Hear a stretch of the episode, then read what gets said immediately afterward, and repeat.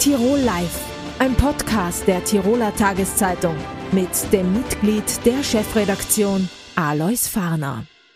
Herzlich willkommen bei Tirol Live, dem Online-Interview-Format der Tiroler Tageszeitung, jeden Montag, Mittwoch und Freitag auf dt.com. Schön, dass Sie wieder mit dabei sind. Heute bei uns zu Gast ist Martin Schaffenrath, Verwaltungsrat der österreichischen Gesundheitskasse. Herzlich willkommen im Studio. Vielen Dank für die Einladung und schönen guten Abend an alle Zuseherinnen und Zuseher. Herr Schaffenrath, kürzlich hat es intensive Verhandlungen gegeben rund um den Finanzausgleich. Die Ärzte äh, waren auf Protestkurs. Es hat ein vertragsloser Zustand gedroht. Der ist mittlerweile abgebogen. Was ändert sich jetzt durch die Neuregelung? Ja, ich glaube, äh, wir sind da auf einem guten Weg gekommen. Ähm, wie man so schön sagt, wir haben einen guten Kompromiss erzielt. Bei einem Kompromiss äh, ist es immer so, also äh, jeder ist noch nie zu 100 Prozent zufrieden, aber ich glaube, das Wichtigste ist für die Patientinnen und Patienten oder auch für die Versicherten in unserem Lande, für die Menschen in Österreich, wurde hier ein guter Kompromiss erzielt, beispielsweise dass wir auch die Wahlärztinnen und Wahlärzte künftig an das E-Card-System anbinden. Äh, es ist sehr viel Geld äh, geflossen in die äh, Projekte der Digitalisierung, die digitalen Gesundheitsdienste, die ausgebaut werden, getreu unserem Motto digital vor ambulant und stationär, weil es einfach viel effizienter ist und auch für die Patientinnen im versicherten System und auch im Gesundheitssystem, die können die Patientenströme besser gelenkt werden und es bringt natürlich auch viele Vorteile. In Diskussion oder umstritten war ja bisher auch äh, so ein Vetorecht der Ärztekammer. Dieser Einfluss der Ärzte wurde beschränkt. Äh, was bringt das? Ja, ähm, das viel zitierte Vetorecht, das in den Medien auf und ab gespielt worden ist. Ähm, ich glaube, es ist wichtig, die, ich möchte nochmal betonen, die Ärztinnen und Ärzte, also die Ärztekammer, äh, sind wirklich unsere Partner, wo wir auf Augenhöhe Gespräche führen. Und es ist auch wichtig, dass wir hier auch mit den Ärztinnen und Ärzten immer im Gespräch bleiben, weil die Ärzte und Ärztinnen sind draußen unsere Leistungserbringer, die wirklich bei den Menschen vor Ort sind und natürlich auch die, die Gesundheitsdienste bei den Menschen und auch die Krankenbehandlung durchführen müssen. Wir als österreichische Gesundheitskasse und als die Sozialversicherung, wir müssen natürlich auch die Rahmenbedingungen äh, bereitstellen, die finanziellen Mittel bereitstellen. Aber wie wir schon gesagt haben, also das Vetorecht ist abgewendet und es erleichtert jetzt ungemein äh, in Zusammenarbeit. Die Ärztekammer hat natürlich auch noch das Stellungnahmerecht. Aber es erleichtert ungemein, wenn man halt Gruppenpraxen, Primärversorgungseinrichtungen etc. etablieren will. Also es ist einfach schneller und funktioneller äh, die ganze Prozesskette. Auch die Logistik ist jetzt einfacher durchzuführen und ich glaube, wir können hier schneller vor Ort draußen in den Bezirken überall tätig sein. Die Gebietskrankenkassen wurden ja fusioniert zur österreichischen Gesundheitskasse ÖGK. Im Jahr 2020 ist das Ganze gestartet unter Schwarz-Blau damals noch. Bis heute gibt es aber auch Kritik, gerade auch vom Tiroler Arbeiterkammerpräsidenten Erwin Zangerl, es ist ja diese Patientenmilliarde im Raum gestanden, die anscheinend dann nie bei den Patienten angekommen ist. Äh, was hat die ÖGK eigentlich gebracht? Ähm, ja, äh, wie Sie richtig gesagt haben, die ÖGK gibt es jetzt seit 1.1.20. Äh, die Fusion, es war eine herausfordernde Fusion und weil man sagt, es war eigentlich die größte Fusion, die überhaupt in der Republik Österreich je durchgeführt worden ist. Es gab viel Kritik zur viel zitierten Patientenmilliarde.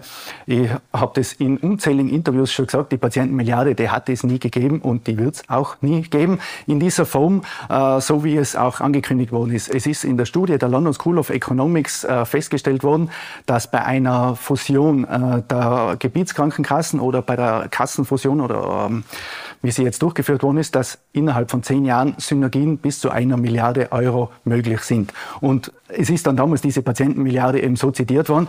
Wobei, man kann es jetzt relativieren. Ich kann mich noch erinnern, äh, unsere Eröffnungsbilanz damals im Jahr am 01.01.2020, die wir gemacht haben, hatten wir ein Budgetvolumen von 15,4 Milliarden Euro.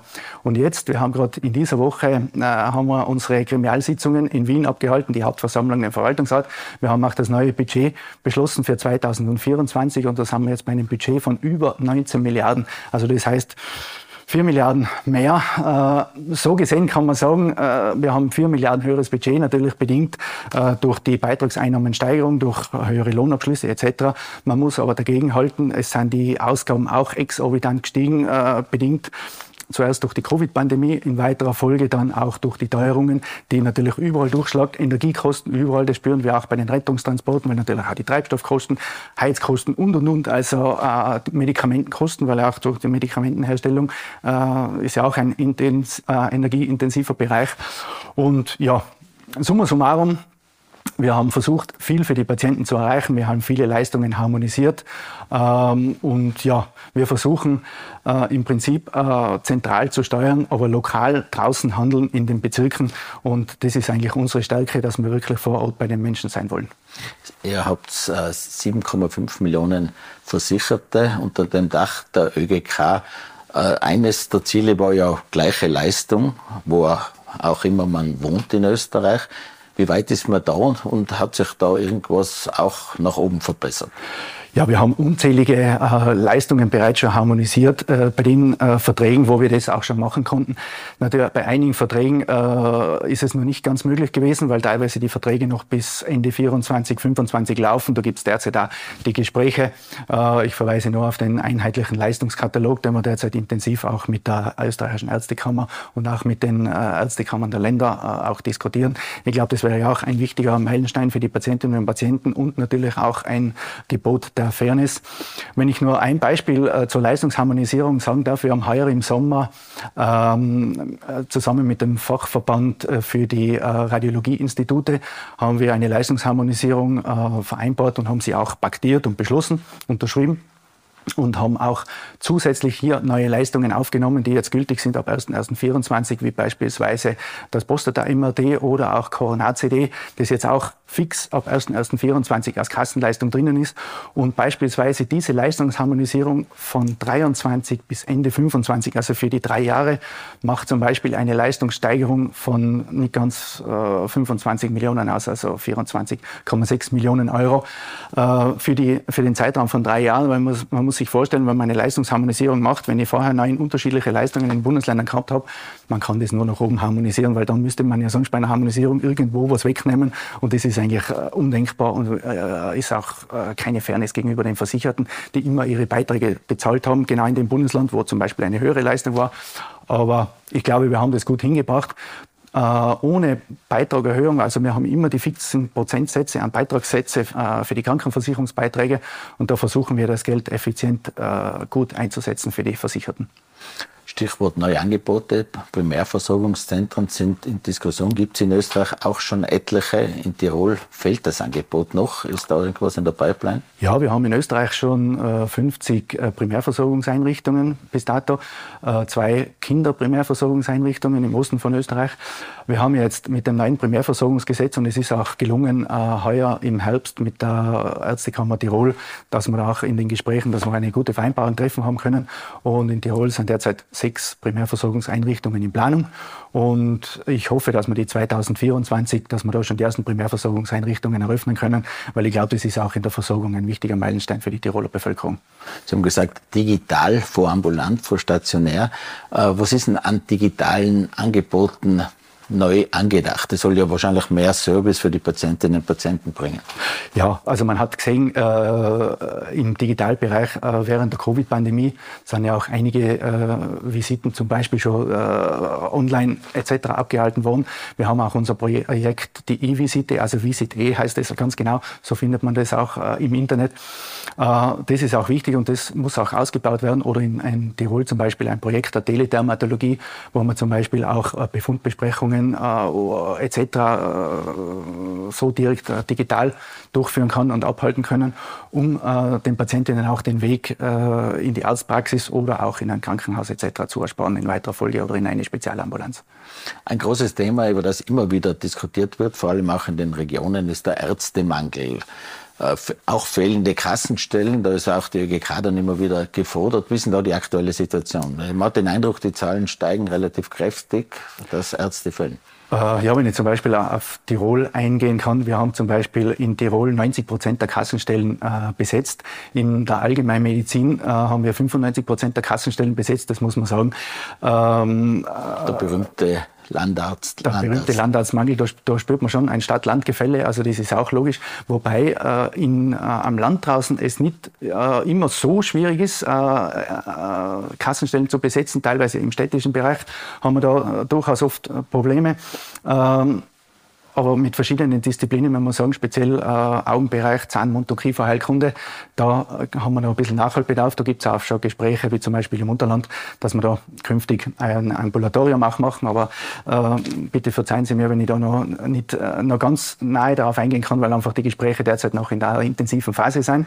Aber in Tirol zum Beispiel in der Allgemeinmedizin haben wir derzeit 15 Kassenstellen nicht besetzt, wo wir uns auch bemühen, diese Kassenstellen zu besetzen. Man muss vielleicht äh, auch dazu sagen, ein ein durchschnittlicher Arzt oder eine durchschnittliche Ärztin, die in die Niederlassung geht, ist äh, statistisch gesehen über 40 Jahre alt, äh, 43,4 Jahre ganz genau, also auch österreichweit. Also das ist der, der Schnitt, äh, es ist kein Tirol-Spezifikum, sondern das ist quer über ganz Österreich gleich.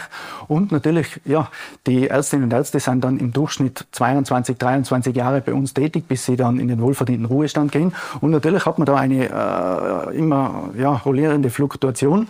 Also im Schnitt alle äh, elf Jahre, 11,3 Jahre ungefähr, wird natürlich die Hälfte der Kassenstellen wieder muss neu ausgeschrieben werden und natürlich das wieder zu besetzen. Also ja, ist eine große Herausforderung, aber äh, ich bin auch guter Hoffnung, dass wir auch die fehlenden Kassenstellen hier gut besetzen können. Vor allem jetzt, äh, wir haben ein äh, Honorar ein, ein, eine Honorarprofessur an der Medizinischen Universität Innsbruck beispielsweise eingerichtet äh, für Allgemeinmedizin, wo es auch darum geht, Studentinnen und Studenten hier schon auf den Beruf des Allgemeinmediziners vorzubereiten, weil bisher war das einfach nicht möglich.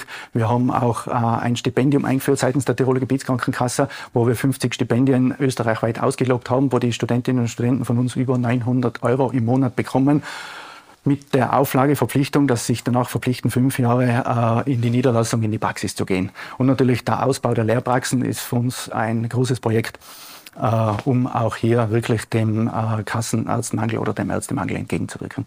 Also man braucht auch sehr viele neue Ärztinnen und Ärzte, wenn wir aber da in die Ausbildung an den Universitäten gehen äh, gibt es natürlich immer die Diskussion über ausländische Studentinnen und Studenten, die dann wieder zum Beispiel nach Deutschland zurückgehen. Sprich, der österreichische Steuerzahler finanziert zum Beispiel die Zahnarztausbildung in Deutschland. Wäre da schon der Wunsch, dass da auch die EU einlenkt, äh, dass, dass wir quasi mehr fürs eigene Land ausbilden können? Ja, es ist natürlich so, ins, EU-Recht äh, kann man da nicht eingreifen, weil natürlich auch die, wie Sie gesagt haben, die Deutschen sind natürlich auch die Unionsbürger und denen steht auch das Recht zu, hier in Österreich zu studieren, aber es stimmt. Und gerade aus diesem Grund haben wir äh, die, das Stipendium eben eingeführt, um eben Leute zu gewinnen. Es ist, ja, man kann eigentlich sagen, es ist eigentlich ein Wettbewerb, den auch wir ausgesetzt sind und den auch äh, die österreichischen Universitäten ausgesetzt sind und natürlich auch wir Stakeholder im Gesundheitswesen, dass wir einfach sagen, okay, wir müssen schauen, dass wir Ärztinnen und Ärzte, dass wir diese Stellen so attraktiv attraktiv und etc. gestalten und auch die Arbeitsbedingungen nicht nur im niedergelassenen Bereich, sondern auch im Krankenhausbereich so attraktiv gestalten, dass wir einfach die Ärztinnen und Ärzte motivieren, bei uns zu bleiben und auch hier weiterhin nach der Ausbildung beruflich tätig zu sein. Aber wäre es vielleicht in anderen Bereichen wie auch bei den Zahnärzten, wären da vielleicht Quoten auch sinnvoll? Äh, ja, äh, über die Quotenregelung gibt es äh, Pro- und Kontra-Argumente. Das würde jetzt fast ja den Zeitraum sprengen, wenn wir das schon sagen. Ähm, aber bei den, ähm, im zahnärztlichen Bereich, wir haben, wenn ich das vielleicht noch sagen darf, wir haben im zahnärztlichen Bereich bei uns Zahnambulatorien in der österreichischen Gesundheitskasse. Wir haben äh, Zahngesundheitszentren. Also wir haben das auf, unserer, äh, auf unseren Außenstellen immer stehen. Mein Zahngesundheitszentrum, wo es auch wichtig ist, wo auch wir selber im äh, Zahn-, Mund- und Kieferheilkundebereich tätig tätig sind und wo auch wir versuchen, mit attraktiven Arbeitszeitmodellen, äh, Jobsharing und etc. Äh, äh, die Jobsharing-Praxen draußen im niedergelassenen Bereich, wo man auch eine Stelle teilen kann, äh, vor allem auch im Bereich Vereinbarkeit Familie und Beruf. Ähm, die Ärztekammer sagt auch immer, der Ärzteberuf wird zunehmend weiblicher und auch da müssen wir dem Rechnung betragen.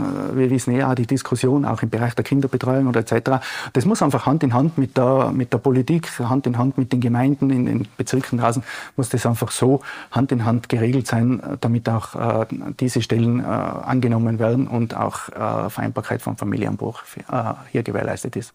Vielen Dank, Herr Schaffner, fürs Kommen. Vielen Dank fürs Gespräch. Dankeschön für die Einladung. Sie stammt aus dem Ötztal und lebt mittlerweile seit zehn Jahren in London. Sie ist Rapperin, Schauspielerin und hat heute die Butcher Session neu auf YouTube herausgebracht. Herzlich willkommen im Studio, Nenda Neururer. Hallo, danke schön, dass Sie da sein darf. Liebe Nenda, ich würde sagen, wir hören einmal rein.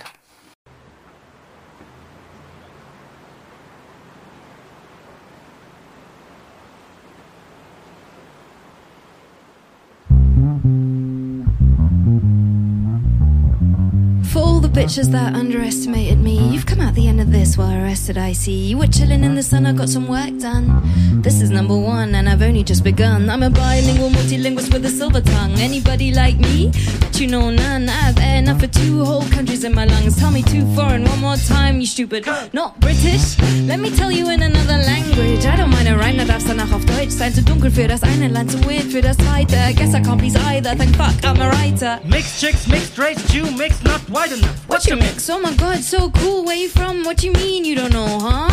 Austria? Where's that? With the kangaroos? Nah. I bet there's not many black people there, you know. Mixed chicks, mixed race, you white, not black enough. Are you Yoruba or Igbo though? What you mean you don't know and you just played in the snow? I have to object, cause last time I checked, no snow in Nigeria. Verstehst du, wo ihr her bin? Austria, Tirol, um genau zu sein. I'm up I linguify this rhyme.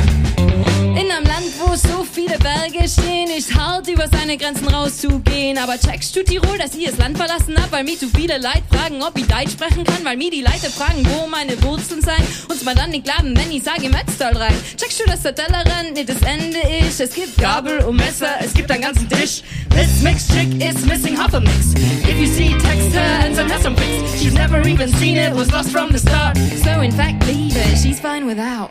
Ja, nein, ein tolles Stück. Äh, was kannst du zum Anlass sagen? Wieso habt ihr das rausgebracht? Dankeschön. Also die Departure Session ist eine Online-Plattform vom Verein Junge Teilstation. Um Bands es sind Corona-Zeiten entstanden, dass Bands immer nur spielen können und äh, live quasi spielen können und das immer noch gesehen werden kann. Und das Ganze haben wir jetzt quasi als Anlass ähm, gesehen, um auf die Teilstation aufmerksam zu machen, weil der Verein hat ähm, in 2021 das Gebäude verlassen müssen, aus verschiedenen Gründen, Sanierungsbedarf etc. und wartet seitdem darauf, dass sie wieder rein dürfen ins Gebäude. Und weil in Innsbruck schon sehr viele Räume für junge Menschen in letzter Zeit weggefallen sind, ähm, wäre es sehr wichtig, diesen Raum wiederzubeleben. Also die Botschaft ist, es muss sich einfach mehr tun für die Jungen, auch in der Stadt. Äh, ihr habt vier Stücke oben mhm. auf diesem Album. Äh, was ist noch die Botschaft? Ähm, eigentlich geht es hauptsächlich darum, Innsbruck ist eine Stadt mit sehr vielen jungen Menschen, es ist eine Studentenstadt und ähm, es geht darum, dass viele Ausgehräume, kreative Räume, äh, Räume, wo junge Menschen zu, sich zusammenfinden können, einfach, die gibt es nicht mehr. Und das wäre sehr schön, wenn solche Räume wieder existieren, wiederbelebt werden können. Du lebst in London, da ist sicher viel mehr los. Äh, wie geht denn da die Stadt das an oder passiert das einfach von automatisch? Dort gibt es natürlich viel mehr Menschen, ähm, viel größere Räume und deswegen ähm, passiert da auch viel mehr, gibt es mehr Möglichkeiten. Also das kann man kaum vergleichen. Ähm, ja, aber in Innsbruck hat es ja damals eben solche Räume wie die Talstation auch gegeben. Das war unser Proberaum, wo wir uns kreativ ausgelebt haben, wo ich meine musikalischen Ideen, ähm, meine musikalischen Flügel entfalten habe können.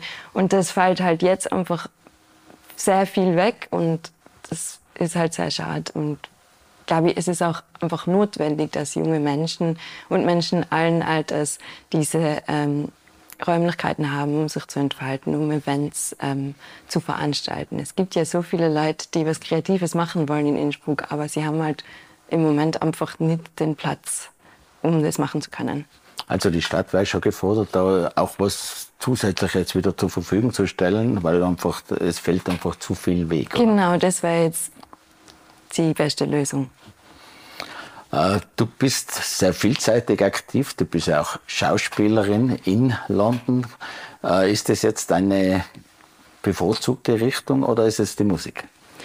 Also bei mir ist es so, ich muss immer ähm, alles gleichzeitig machen. Ich glaube, wenn ich jetzt nur schauspielen würde, würde es mir irgendwann zu fad werden. Und wenn ich nur Musik machen würde, würde es mir irgendwann, muss ich wieder was anderes machen. Deswegen finde ich es sehr schön, dass ich beides machen kann und beides machen darf. Und freue mich immer wieder, ähm, einen neuen Song zu schreiben und freue mich auch immer wieder, ein neues Stück oder eine neue Serie zu filmen. Was wird noch derzeit gefilmt und wo spielst du mit? Also ich habe ähm, vor kurzem im Sommer und Herbst in, ähm, in einer neuen Komödie in London mitgespielt auf der Bühne. Und ähm, dieses Jahr kommt noch eine Serie heraus, die heißt Belgravia, wo ich mitspiele. Ähm, und vor zwei Jahren habe ich in einer Serie, einer Sky-Serie, die heißt The Rising, mitgespielt. Siehst du deine künstlerische Zukunft verstärkt in London oder zieht es dich doch immer wieder zurück in die Heimat? Ähm, auf jeden Fall beides. Also ich habe ja diesen Sommer sehr viel mit der Band Gillewitz Konzerte gespielt in Österreich und das habe ich sehr schön gefunden. Also das würde ich auf jeden Fall immer mehr und immer wieder machen wollen. Die Band Gillewitz, das sind ja quasi Kindheitsfreunde. Wie ist denn das entstanden? Ja, wir kennen uns schon sehr lang über unsere halben Leben und mögen uns sehr gern und wir haben damals immer schon gejammt und irgendwelche Bandsachen ausprobiert. Ähm, und ja, sie haben sich jetzt zu einer Band formiert und ich habe mich als Solo-Artist entwickelt und ähm, gemeinsam haben wir dann quasi unser Set diesen Sommer gespielt und sehr viel Spaß dabei gehabt. Sind auch weitere Projekte denkbar mit Gillewitz? Ja, auf jeden Fall. Also ich glaube, wir kennen uns so gut, dass wir uns gar nicht mehr loswerden können gegenseitig. Uh, Mixed Feelings, das war ja der große Durchbruch auch, musikalischer Durchbruch, glaube ich Nummer eins in den FM4 Charts. Was hat das dann gebracht? Wie ist es dann quasi weitergegangen? Ja, dann ähm, haben sich sehr viele Leute damit identifizieren können, was ich sehr schön gefunden habe, was mich dann auch motiviert hat, ähm, weiterzumachen. Und es hat auch sehr viele Möglichkeiten für mich gegeben, wo, worüber ich mich sehr freue. FM4 waren da sehr unterstützend und sind auch heute noch sehr ähm, supportive, was mich immer sehr freut. Und ähm, ja, als nächstes gibt es dann irgendwann ein Album. Dein Ansatz ist, du willst auch Musik, gute Musik machen, aber auch eine Botschaft vermitteln, oder? Ja, meistens eigentlich schon. Also es kann auch mal was dabei sein, wo es um Liebeskummer oder so geht. Aber, ähm, aber meistens geht es mir schon darum, dass Menschen, die ähm, sich oft in unserer Gesellschaft nicht so gesehen fühlen, sich dadurch vielleicht ein bisschen mehr, ein Stück mehr gesehen fühlen und verstanden fühlen. Es ist ja, glaube ich, auch im Stück auch um Alltagsrassismus gegangen. Waren da deine Erfahrungen diesbezüglich sehr schlecht? Ja, schon. Also ich glaube, in Österreich gibt es da noch viel zu tun. Und ich muss schon sagen, dass mein Aufwachsen im Ötztal vor allem ähm, viele Erfahrungen mit sich gebracht hat, die dann, wo ich nach London gezogen bin, ähm, erst die Perspektive dazu gekriegt habe, dass das eigentlich nicht normal sein soll, dass man so anders behandelt wird wegen einer anderen Hautfarbe. Ähm, ja, und um das geht es einfach, glaube ich, dass Leute sich ein bisschen mehr mit dem Thema beschäftigen und ein bisschen mehr Awareness schaffen dafür. Und das Erleben äh, diesbezüglich in London ist ganz anders, nehme ich an. Was kann quasi Tirol von London lernen? Ja, Rassismus gibt es nach wie vor in London auch. Das gibt es überall. Aber dort gibt es halt viel mehr Menschen. Es gibt einfach viel mehr Menschen und deswegen auch viel mehr Menschen mit verschiedenen Hintergründen, verschiedenen Kulturen. Und dort ähm, ist das Zusammenleben einfach ein anderes. Also ich glaube, Innsbruck kann sich da schon noch was abschauen. Wohin führt es denn im nächsten Jahr? Gibt es ganz spezielle Projekte, die vielleicht anstehen?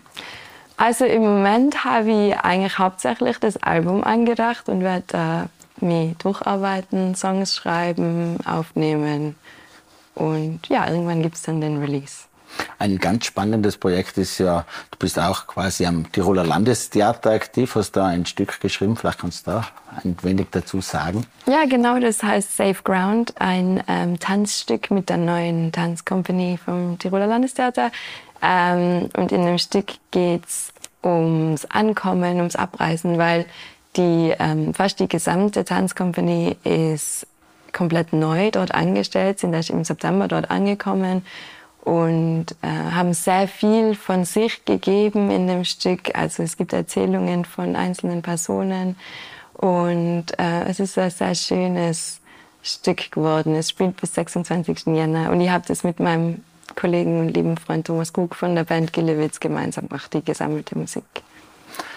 Wenn du auf die junge Szene schaust, was kannst du denen vielleicht mitgeben, der vielleicht einen ähnlichen Weg wie du gehen möchtest? Was gibt es dort vielleicht Tipps oder wie man sich da vielleicht auch durchsetzen kann oder vielleicht einen Weg man sich begeben sollte? Mm, ich glaube für mich, ich würde sagen, dass man sich einfach selber treu bleiben sollte, auch wenn es oft leichter gesagt als getan ist. Ähm, ich glaube, man kann sich oft versteifen auf irgendwie, oh, die Person hat den Weg eingeschlagen und hat es so und so gemacht, also muss sie das auch so machen. Ich glaube, man sollte es immer auf sein eigenes Herz und sein eigenes Bauchgefühl hören und dann weiß man schon, wie man es am besten machen kann. Gibt es vielleicht äh, Probleme, auf die man besonders aufpassen sollte, Fallen, in die man nicht hineintappen sollte, wenn man den künstlerischen Weg geht?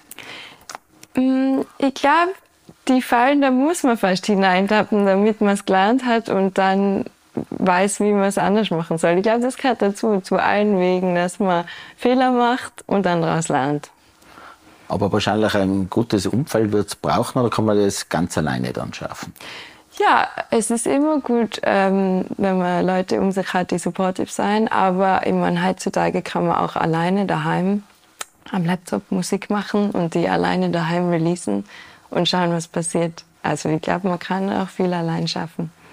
Wo sieht sich die Nenda in zehn Jahren? Das ist ein weiter Blick voraus, aber kannst du dir schon vorstellen, was du dann gerne machen würdest oder wo du stehen möchtest? In zehn Jahren, puh, ja, ich würde gern weiter, wenn ich weiter Konzerte spielen darf und Musik machen darf und immer nur Kunst in allen möglichen Formen machen darf, dann würde ich das sehr gern immer nur so machen wie heute.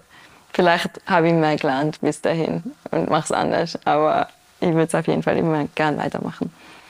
Gut, dann bedanken wir uns bei dir fürs Kommen, für das sehr nette, interessante Gespräch und wünschen natürlich, dass genau dieser Wunsch in Erfüllung geht. Dankeschön.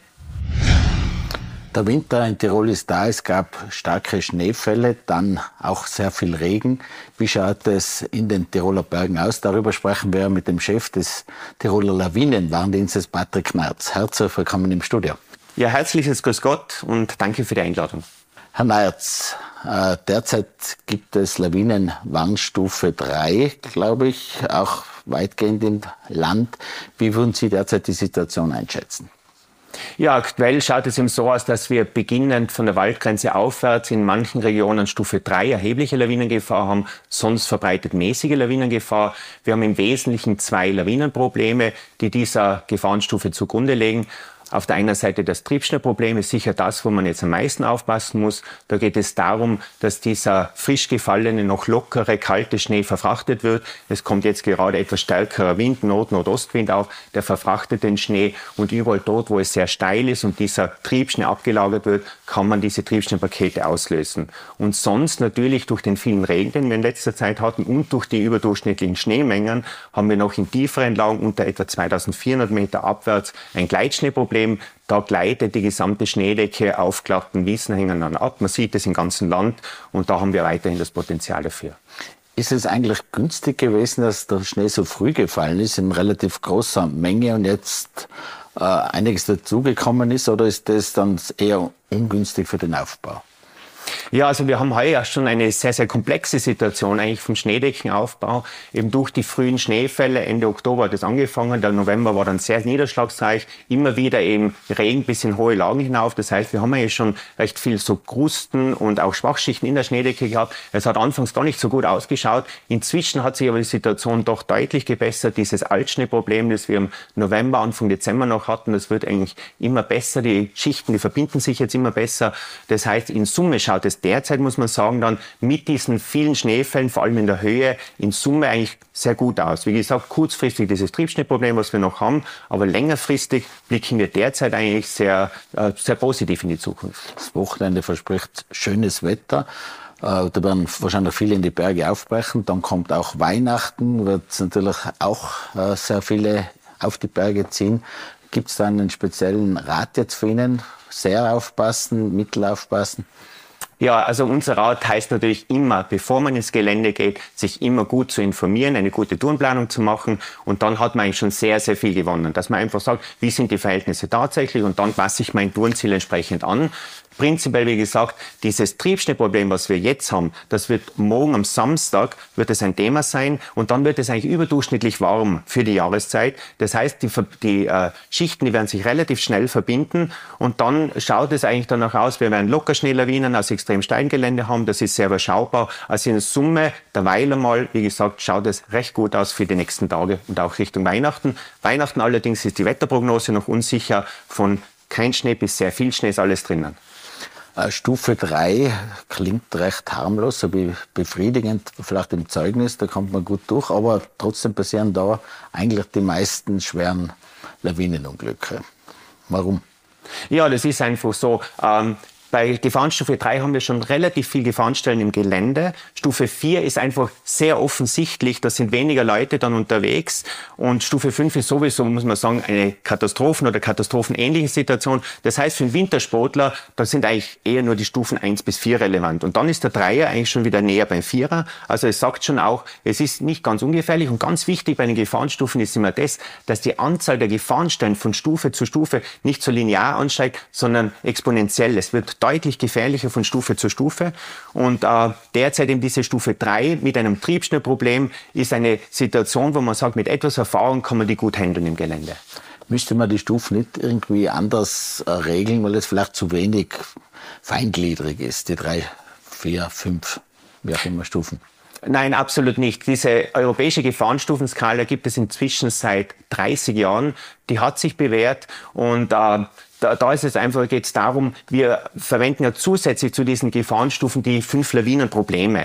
Und das ist viel wichtiger äh, als die Gefahrenstufe an sich, bei der Gefahrenstufe weiß ich nur, wie gefährlich ist es, aber ich weiß nicht, warum es gefährlich ist. Und mit diesen Lawinenproblemen, die erklären wir, warum es gefährlich ist. Und an diesen Lawinenproblemen haben wir wieder Verhaltensmaßnahmen dann äh, hinterlegt. Das heißt, es ist immer ratsam, zusätzlich zu einer Gefahrenstufe sich immer mit diesen Lawinenproblemen zu beschäftigen. Und wir sagen immer, wo haben wir dieses Problem, in welchen Höhenlagen, in welchen Expositionen. Und wenn man dann mit diesem Wissen rausgeht ins Gelände und sich entsprechend verhält, dann hat man eigentlich schon sehr, sehr viel gewonnen und ist eigentlich schon sehr gut unterwegs.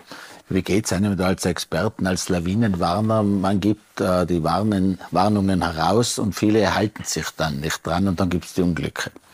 Ja, ich glaube, da muss man differenzieren. Wir hatten heuer eben schon Anfang Dezember so eine Situation, das war der Sonntag, Anfang Dezember, wo es sehr schön geworden ist, nach einer sehr intensiven Niederschlagsperiode, wo es in ganz Tirol zumindest einen halben Meter etwa geschneit hat. Und äh, da haben wir es dann wirklich gesehen, im Tourenbereich waren die Leute extrem zurückhaltend. Das heißt, die Warnungen sind wirklich sehr, sehr gut angenommen worden und angekommen. Und im Variantenbereich, da wissen wir einfach, wir werden nie alle erreichen. Und ich glaube, wir machen einen sehr guten Job. Wir versuchen wirklich alle Kommunikationskanäle zu verwenden, was es so gibt und, und versuchen einfach Maximum zu erreichen, die meisten Leute zu erreichen. Und vielleicht auch noch wichtig, wenn man schaut, wie viele Leute unterwegs sind und wie die Tendenz der Unfälle ist über die letzten Jahre, dann geht die stetig zurück, die Anzahl der Lawinentoten. Und da sind wir in Summe wirklich auf einem sehr guten Weg.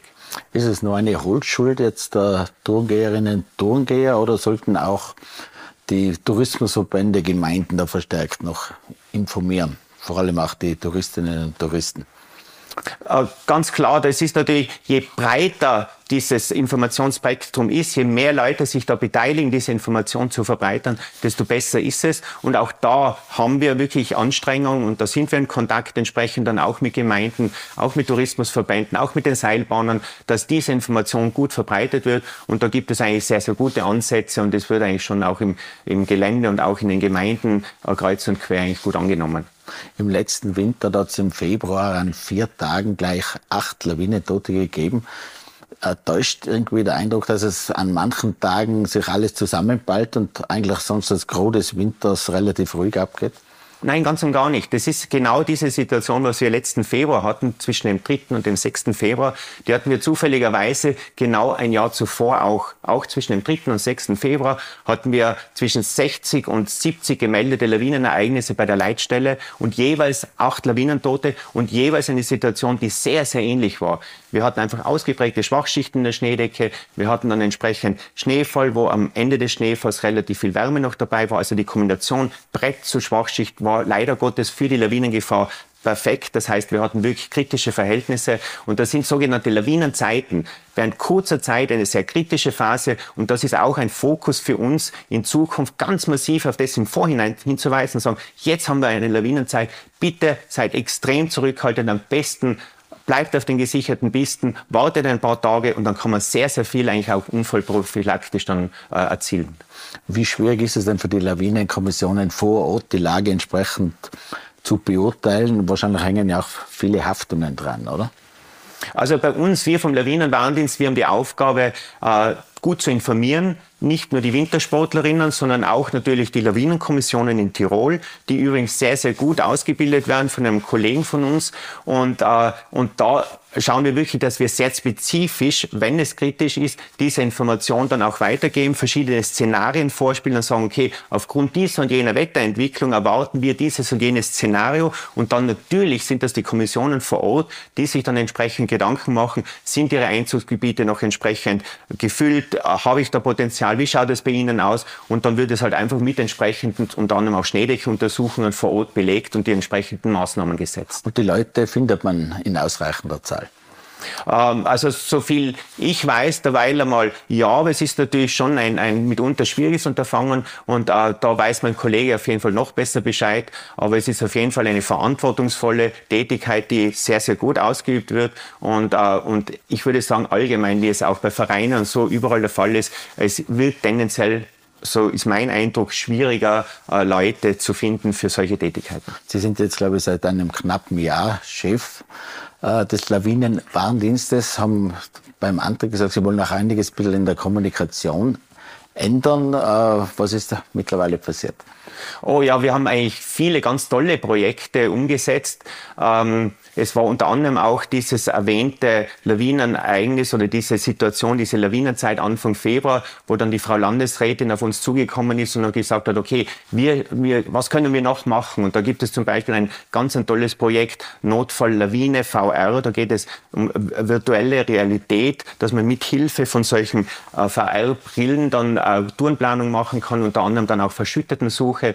Das ist eine Sache, wo wir äh, speziell dann auch jüngere Leute erreichen wollen und schauen wollen, dass die sich mit dem Thema beschäftigen und im Vorfeld einfach dann das üben können und sehr gut üben können. Wir haben ein tolles äh, Projekt Snow Institute, das ist ein Alge-Alp-Projekt, das ähm, gemeinsam mit dem österreichischen Alpenverein und mit der Bergrettung umgesetzt wurde. Da geht es dann auch um Lehrunterlagen für Schulen, für Kurse. Das ist alles frei zugänglich. Snow.institut sind da diese Informationen zum Runterladen. Wir auf unserer Seite schauen natürlich auch, dass wir so barrierefrei wie möglich sind. Da kann der Lawinenreport zum Beispiel jetzt auch äh, abgehört werden seit heurigen Winter. Ähm, auch die Kommunikation zwischen den Lawinenwarndiensten schauen wir, dass wir die ständig verbessern, dass wir dann noch homogener unsere Warnungen im Umfeld dann gestalten. Das zum Beispiel mit Vorarlberg haben wir da eine sehr gute Entwicklung, dass wir gesagt haben, äh, diese tollen Wetterkarten, was wir von der Geosphere bekommen, die auf unserer Seite dann entsprechend publiziert werden, die sind jetzt noch ausgedehnt worden weiter nach Westen, also in Vorarlberg. Und auch das ist eine Sache, die dann ähm, den Leuten hilft bei der Tourenplanung zusätzlich zum Beispiel auch äh, für Kommunikation eine, eine tolle Sache für uns. Das ist ein Projekt SNOPS, nennt sich das. Äh, Snow Observation. Das steht da, da, äh, dafür, dass wir einfach sagen, wir wollen möglichst viel gute Schnee- und Lawineninformationen aus dem Gelände haben und haben dann quasi eine App entwickelt, wo uns Leute, die im Gelände unterwegs sind, sehr spezifisch gute Informationen übermitteln können. Und diese Information hilft uns wieder besser zu werden und das wieder gut zu vermitteln und in Summe, wie gesagt, Qualitätsstandard, dass der stetig und ständig steigt. Und zusätzlich in dieser Community, was sich da entwickelt, wird eben auch Information ausgetauscht. Das heißt, jeder, der Information reinstellt, der sieht auch die Information von den anderen. Also das ist sicher eine ganz tolle Win-Win-Situation. Also digitale Angebote, Apps und so weiter sind eine große Hilfe. Absolut, ja, auf jeden Fall. Auch die äh, App des Landes Tirol, auch da ist zum Beispiel, dann kann man sich registrieren lassen, sobald Stufe 4, Stufe 5 ist, dass man dann entsprechende Push-Nachrichten kriegt. Also wie gesagt, da in dieser Welt leben wir und, und da versuchen wir wirklich immer am aller, allerletzten Stand der Technik zu sein und alles auszunützen, was ihm hilfreich ist, um Lawinenunfälle zu vermeiden. Weil eine Ankündigung war, man will einfache, leicht verständliche Warnungen dann rausgeben, ist wahrscheinlich schon umgesetzt, oder? Äh, ja, ist vielfach sicher umgesetzt und, und wie gesagt, da gibt es auch äh, den Verbund der europäischen Lawinenwarndienste, wo man sich gemeinsam alle zwei Jahre dann trifft und dazwischen sind einfach Arbeitsgruppensitzungen, wo man sich gut Gedanken macht, wie können wir unsere Information so transparent wie möglich rüberbringen. Und da ist zum Beispiel auch unser Projekt, Alpina Projekt, was eben vor sechs Wintern gestartet hat, also dieser Eurego Lawinenreport gemeinsam mit Südtirol und Trentino, der war so erfolgreich, dass jetzt immer mehr Lawinenwarndienste unser System übernehmen. Das heißt, es wird noch einheitlicher, die gesamte Darstellung im europäischen Raum. Also auch da sind wir auf einem ganz tollen Weg. Herr Nautz, vielen Dank fürs Kommen, vielen Dank fürs Gespräch. Danke auch. Tirol Live, ein Podcast der Tiroler Tageszeitung. Das Video dazu sehen Sie auf tt.com.